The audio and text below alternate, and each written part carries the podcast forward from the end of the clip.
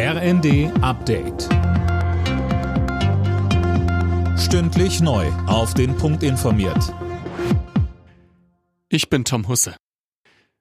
Kurz vor der heute beginnenden Kabinettsklausur der Ampelregierung gibt Streit um die Kindergrundsicherung. Finanzminister Lindner will nicht so viel Geld locker machen, wie es Familienministerin Paus fordert.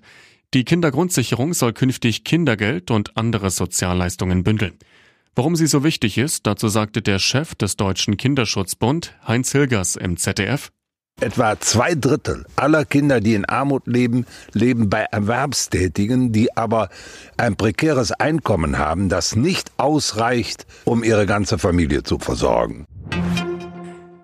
Immer mehr Menschen in Deutschland müssen auf ihre Rücklagen zurückgreifen, um ihre Alltagsausgaben bezahlen zu können. Nach einer Postbank-Umfrage trifft das auf jeden Dritten zu, berichtet die Welt. Jeder Sechste sieht sich bereits vor existenziellen Problemen. UN-Generalsekretär Guterres fordert von den reichen Staaten, richtig tief in die Tasche zu greifen, um den armen Ländern zu helfen. Und so mehr Gerechtigkeit auf der Welt zu schaffen. Anne Brauer. 500 Milliarden Dollar im Jahr. Diese Hausnummer fordert Guterres von den reichen Ländern, damit sich die ärmsten Staaten aus ihrem Teufelskreis befreien können. Zum Beispiel, weil sie in Schulden ertrinken und unter den laut Guterres räuberischen Zinssätzen ächzen. Und er verweist auch darauf, dass gerade die armen Staaten viel Geld brauchen, um die Klimakatastrophe zu bekämpfen, die sie gar nicht selbst verursacht haben.